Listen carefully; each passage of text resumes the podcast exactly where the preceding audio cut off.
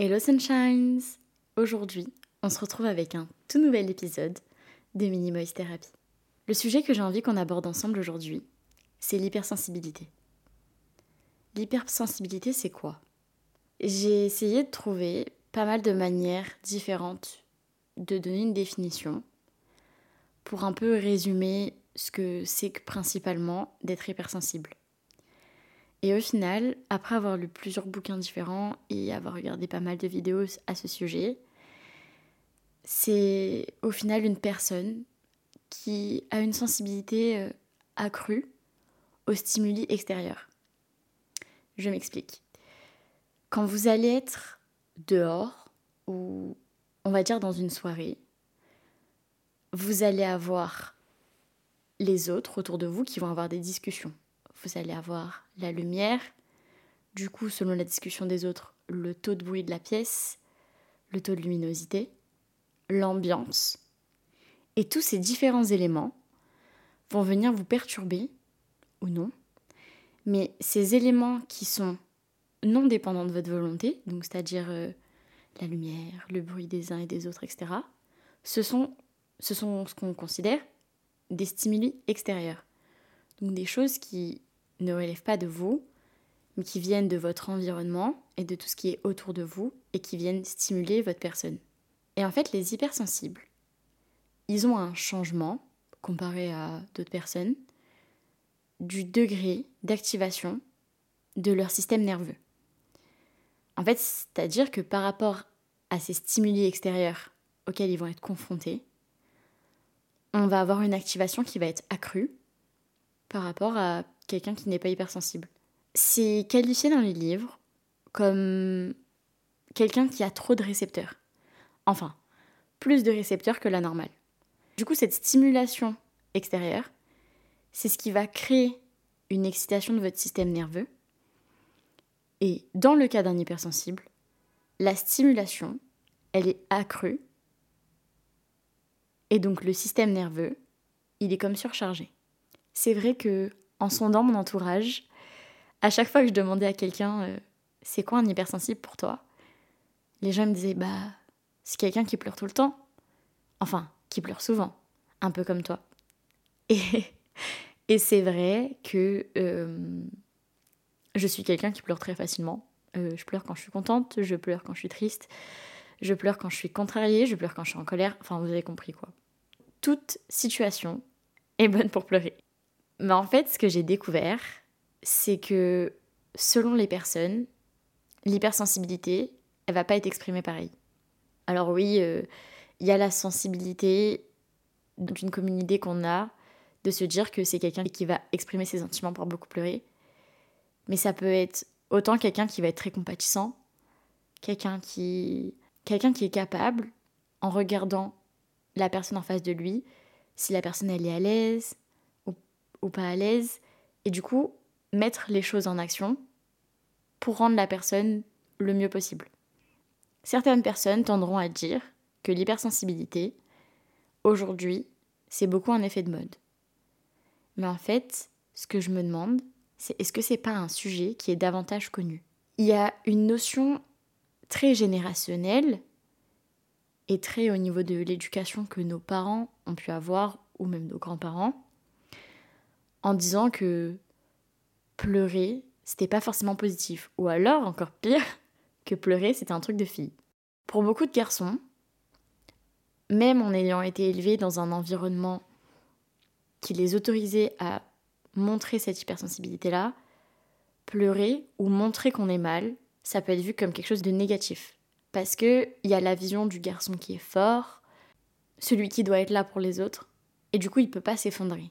Et au final, je pense que c'est là qu'on se rend compte qu'il y a une différence entre l'hypersensibilité d'un garçon et l'hypersensibilité d'une fille. C'est cet homme, ou ce garçon, qui va se mettre à pleurer très facilement devant un film. Des fois, ça peut être sur une séquence triste, euh, du genre, euh, il y a un personnage du film qui décède, etc. Et des fois, sur une séquence très émotive, très hum, joyeuse, mais je sais pas moi, le père qui retrouve sa fille après des années de recherche, un peu à la princesse Sarah, pour ceux qui auraient la référence du film. Et ça peut déclencher chez un homme le fait de pleurer. Ça veut pas dire que c'est quelqu'un qui est faible, c'est juste qu'il a une sensibilité différente. Ça va paraître bizarre chez un homme, alors que si une femme a cette réaction-là, dans la plupart des cas, les gens vont se dire bah oui, mais c'est normal, c'est une femme. Mais, mais en fait, euh, la capacité de pleurer ou de ne pas pleurer relève pas du sexe. Il y a un livre sur lequel j'ai beaucoup basé ce podcast parce que je l'ai trouvé super intéressant et que je sais que des fois les gens n'auront pas forcément la démarche de lire un livre ou de forcément s'y intéresser, des fois on peut manquer de temps, etc. Je peux totalement comprendre. Et en fait j'ai trouvé le sujet tellement intéressant que j'avais vraiment envie de vous en parler. Donc le livre, je vous le mettrai en description du podcast, c'est euh, Les gens qui ont peur d'avoir peur de Hélène Aron. Elle explique à l'intérieur du livre, qui à chaque fois est basé sur des études scientifiques de psychologie qui ont été faites, que depuis l'enfance, cette hypersensibilité, elle est présente. Et qu'en fait, selon les enfants, les conséquences ne vont pas être les mêmes. Pour certains enfants, ça va être un sommeil assez difficile, un enfant qui va se réveiller très facilement par des perturbations lambda, avec une sensation d'être trop fatigué pour s'endormir que du coup il va s'énerver. Ou alors, dans d'autres situations, ça peut être un enfant qui va avoir une imagination débordante, très très développée, avec un intérêt beaucoup dans les arts, le cinéma, la peinture, la broderie, euh, la photographie, enfin toutes les catégories d'art, et des capacités euh, d'empathie qui sont très développées depuis son plus jeune âge. En fait, aujourd'hui, si vous écoutez ce podcast, c'est qu'il y a peut-être un titre qui vous a attiré en vous disant qu'est-ce que c'est que cette hypersensibilité? Peut-être que vous en êtes un, peut-être que vous êtes entouré par des personnes qui en sont. Et les signes qu'on pourrait donner pour dire que quelqu'un peut être hypersensible, alors il y a des milliers de questionnaires qui existent là-dessus. Franchement, je me suis retrouvée face à une quantité de questionnaires euh, assez hallucinante. En fait, dans beaucoup d'entre eux, ce qui était compacté, c'était la capacité de la personne à être consciencieux. C'est-à-dire quelqu'un qui va être très perfectionniste, qui commence un sujet, qui va jusqu'au bout ou pas. Parce que l'hypersensible peut être tellement perfectionniste que son projet ne verra jamais le jour. Parce que son projet n'est pas assez bien, n'est jamais assez bien au final pour qu'il soit montré aux autres. Et ça, c'est quelque chose d'assez compliqué. Il y a aussi la capacité à être efficace rapide et précis dans une tâche. C'est-à-dire que vous allez lui demander, je sais pas, il a une seule heure devant lui et il faut qu'il ait fait le ménage, préparé le repas et qu'il soit parti.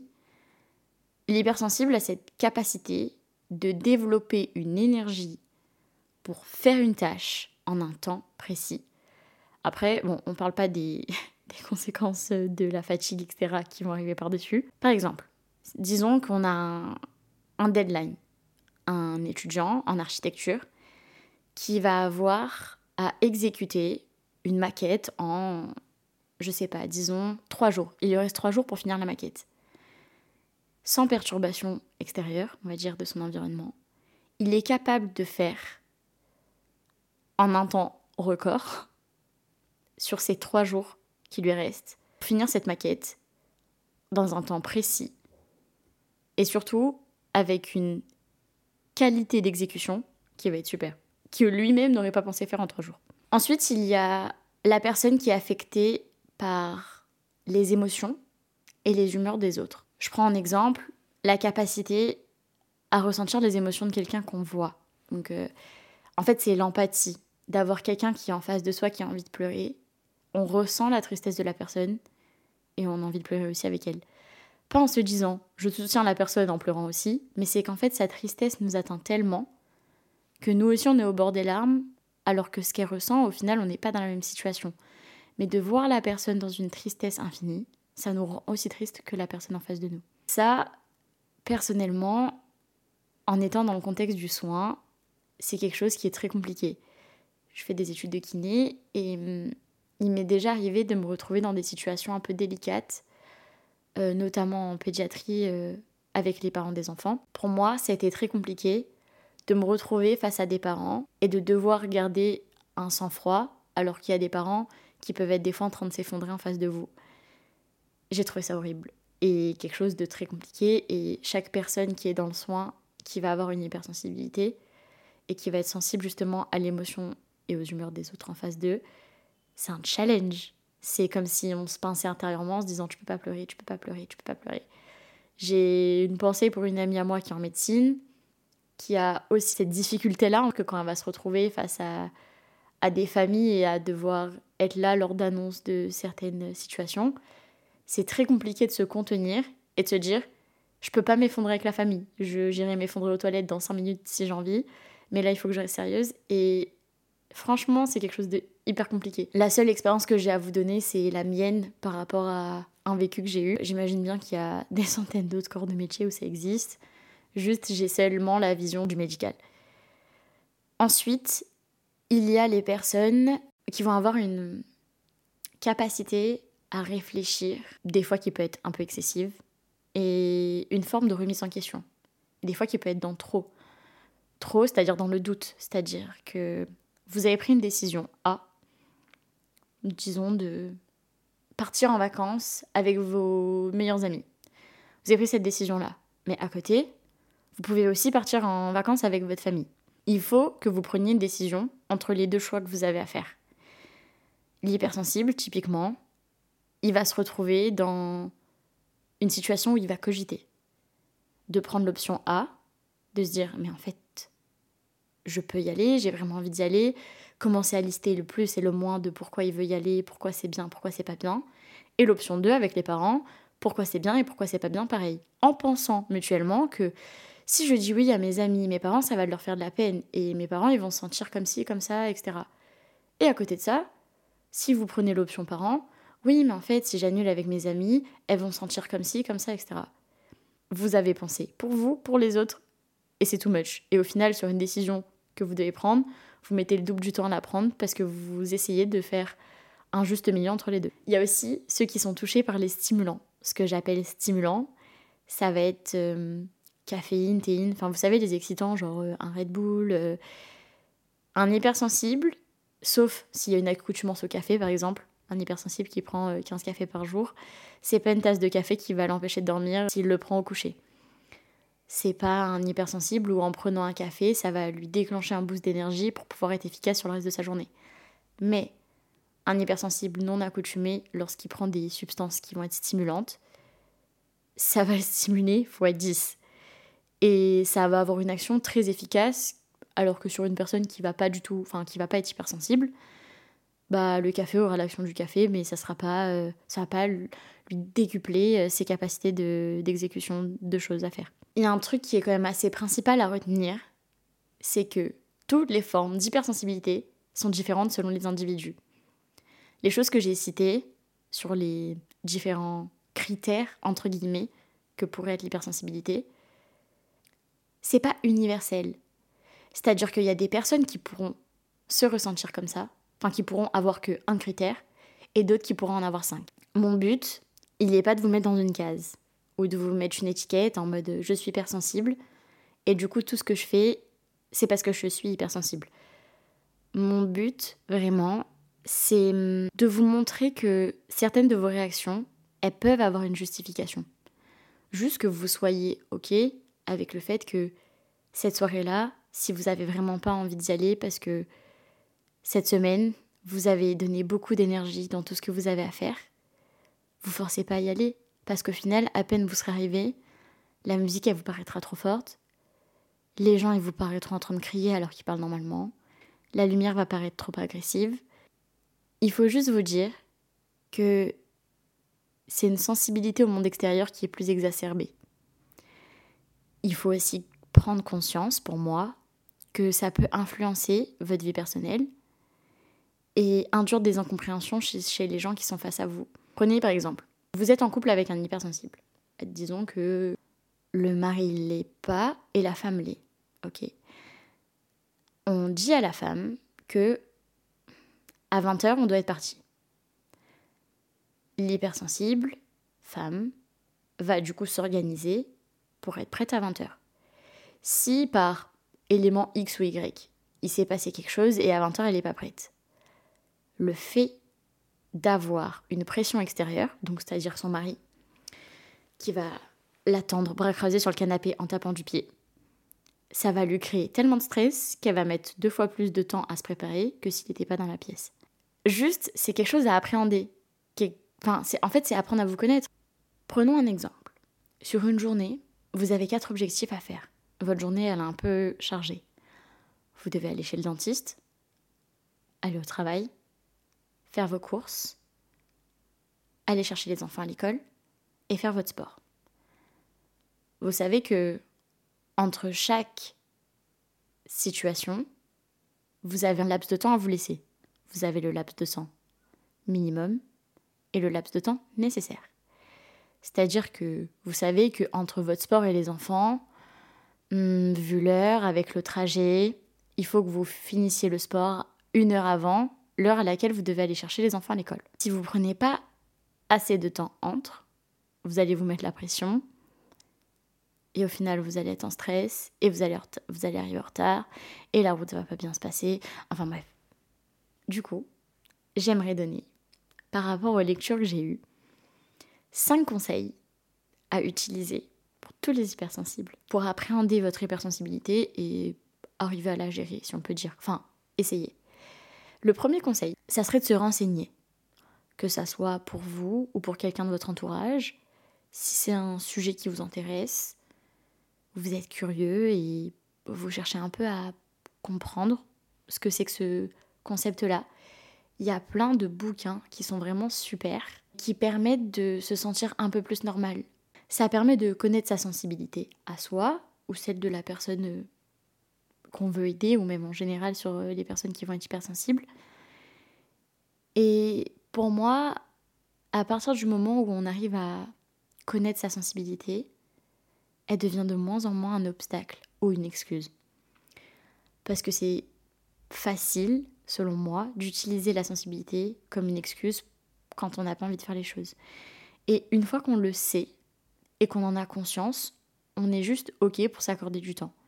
Et des fois, on va pas vouloir se justifier par rapport aux autres. Quand on n'a pas envie de venir à un repas, eh ben on va pas avoir envie de se justifier en disant oui, alors en fait, je viens pas parce que et trouver une excuse bidon qui va pas du tout fonctionner, sauf dans notre tête. Eh ben on répond juste à la personne euh, qu'on n'est pas disponible pour venir et que ça sera une prochaine fois. Sans se sentir mal. Parce qu'on a compris que pour nous, aujourd'hui, c'était trop et qu'on avait envie de se retrouver un peu seul. Il y a un besoin de solitude pour l'hypersensible qui est ok, mais il faut aussi pas se renfermer comme un ermite. Le plus important, c'est de ne pas perdre cette capacité d'adaptation juste de savoir reconnaître les moments où on a besoin d'être seul et de se ressourcer. En deuxième, ça serait d'apprendre à s'écouter.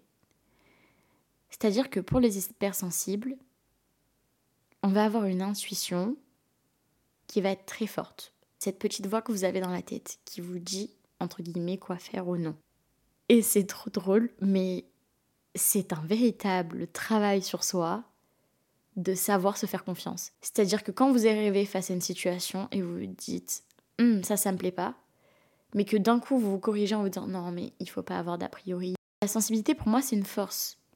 Vous avez une sorte de capacité à améliorer toute la qualité de votre vie parce que vous allez être plus sensible à ce que vous ressentez, plus sensible à ce que les gens autour de vous vont ressentir, vous verrez les choses venir différemment, vous épanouir différemment dans votre travail. Et pour moi, c'est un peu une route de l'expression de soi, d'accepter à embrasser cette sensibilité que vous avez en vous. Il y a aussi une importance dans la capacité à s'écouter, primordiale pour moi, qui est le sommeil. Si vous dormez pas assez, vous allez remuer les choses sans arrêt, et au final, vous aurez du mal à avoir les idées claires. Mon père, il me disait souvent ça quand j'étais petite. Je savais pas trop quoi faire, j'étais un peu stressée. Euh, il y a des décisions que j'arrivais pas à prendre. Il me disait écoute, ma chérie, va dormir, la nuit porte conseil. J'ai jamais vraiment compris ça, mais le fait d'avoir une bonne nuit de sommeil, le lendemain, vous avez les idées plus au clair pour prendre vos décisions ou faire ce que vous avez à faire. Et c'est pas que dans votre sommeil, vous allez trouver la réponse à votre question, mais c'est juste que votre cerveau, il va se mettre en pause, plus ou moins. Et le lendemain, quand vous repartirez à zéro, vous aurez les idées plus claires pour faire tout ce que vous avez à faire. Et au final, la nuit ne vous aura pas apporté vos réponses, mais elle vous aura apporté un repos qui vous permettra de réfléchir au reste. En trois, c'est d'accepter de dire non Euh, je sais que ça paraît hyper facile dit comme ça, mais pour moi, apprendre à dire non, c'est connaître ses limites. Dans le sens où on apprend à penser à soi et pas que aux autres. Enfin, je veux pas dire soyez égoïste et tout ce que les autres pensent c'est nul. Alors, c'est pas du tout euh, le message que je veux véhiculer, mais vous rendez pas malade pour rendre les autres contents. C'est-à-dire, euh, l'exemple parfait que j'aurai, c'est la fois où je suis partie à une soirée, euh, enfin un anniversaire, auquel j'avais vraiment pas envie d'aller parce que, en fait, je la sentais pas du tout cette soirée. Je peux pas vous expliquer le pourquoi du comment, mais je le sentais pas. Je me suis forcée à y aller et ça a été une catastrophe. Enfin, j'ai fait. Enfin, ça, s'est très mal passé, en somme. Et euh, il y a des gens qui vont dire euh, parce que j'avais pas envie d'y aller, j'ai attiré le négatif. C'est fort possible. Mais du coup, maintenant, je sais que quand je suis dans un état d'esprit où je le sens pas, je suis très pessimiste par rapport à la soirée qui va se passer, j'y vais pas. J'y vais pas parce que je sais que je vais passer un mauvais moment et j'ai pas spécialement envie de faire passer un mauvais moment aux autres. Alors des fois, peut-être que les gens, ça va leur faire de la peine parce que je décide de pas venir. Mais je me dis, je sais comment ça pourrait être si je viens. J'ai pas envie de créer de problèmes plus que ça, donc je préfère me mettre en retrait et pas venir. Et j'ai pas à m'expliquer par rapport aux gens, c'est par rapport à ce que moi je veux. Le quatrième conseil, ça serait d'accepter l'aide des autres. Alors, quelque chose qui est très compliqué, et je pense très très très très très fort à des gens de mon entourage quand je dis ça. Des fois, il faut qu'on se retrouve dans une situation où on est bloqué et où on n'a pas le choix pour accepter de dire aux gens écoute, euh, si vraiment ça te dérange pas, j'aimerais bien que tu m'aides. Parce qu'on est bloqué et qu'on se dit bon, là je peux vraiment pas du tout faire ça seul, donc je vais devoir demander de l'aide. Mais pour nous, c'est une difficulté extrême de demander de l'aide. Des fois, accepter l'aide des autres, on a l'impression de se reposer sur les autres et de se dire si je demande de l'aide à la personne d'en face, du coup je dépends de cette personne-là et je peux pas vivre sans elle. C'est un peu le raccourci, mais en me disant, surtout sur quelqu'un où moi je prends mon exemple qui suis très indépendante, demander de l'aide à quelqu'un ça a été très compliqué parce que j'estimais que j'étais capable de tout faire toute seule. Par l'aide de mon entourage, par l'aide de méditation et par l'aide de la thérapie que j'ai faite. Bon, ça, ça a joué. Euh, je n'ai pas, j'ai pas envie de faire euh, les cinq bénéfices de la thérapie en podcast, mais je sais que moi, ça a été un déclencheur où, après ça, j'avais moins de mal à demander de l'aide, parce que j'avais moins de mal à dire aux gens, euh, bah là, je me sens pas bien, du coup, j'ai pas envie de venir. Ou là, j'ai besoin d'aide parce que je sens que je suis un peu submergée par toutes les choses que j'ai à faire, etc. Le dernier conseil que j'aurais à donner, c'est des petites astuces que j'ai lu dans les différents bouquins sur l'hypersensibilité qui donnent des petits tips en cas d'hyperstimulation. Retirez-vous de cette situation d'hyperstimulation et on travaille sur, au début, un travail de respiration lente. Donc, des grandes inspirations, des grandes expirations. Et on va travailler là-dessus sur 5 à 8 cycles. Ensuite, vous pouvez fermer les yeux. Parce que l'absence de stimuli visuels, ça va diminuer. Je sais que ça paraît rien, mais quand vous êtes entouré de beaucoup de choses et que du coup il y a trop de stimuli extérieurs, rien que de retirer la vue, c'est un stimuli en moins et du coup ça va diminuer la quantité de stimuli qui vont vous entourer. Le fait de fermer les yeux et de travailler de la respiration, ça va déjà vous calmer. Après, ce que vous pouvez faire, c'est sortir à l'air frais. Respirer dans un espace qui va être aéré, vous allez vous sentir moins enfermé, moins, moins sous pression dans la situation dans laquelle vous êtes. Autre chose, ça pourrait être le sport, parce que les bienfaits de l'activité physique sont bien connus. Euh, il y aura un petit podcast là-dessus d'ailleurs, prochainement. Et enfin, alors cette phrase-là du livre m'a fait beaucoup sourire.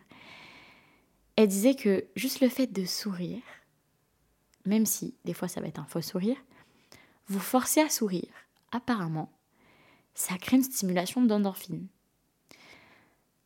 Alors, je sais que c'est hyper bête et vous allez me dire non mais euh, ça veut dire quoi? Je suis pas bien, je me force à sourire et ça va aller mieux.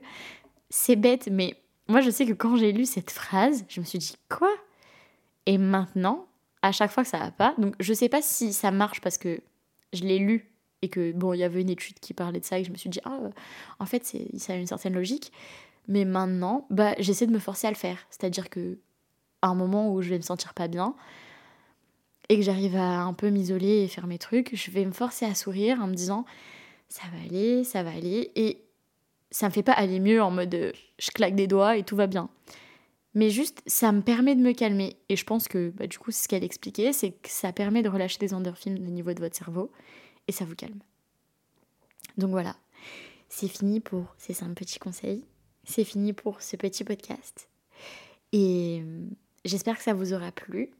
N'hésitez pas à m'envoyer des messages sur Instagram, laisser votre avis, surtout sur Spotify ou Apple Music. Et puis, euh, on se retrouve lundi prochain. Ciao, ciao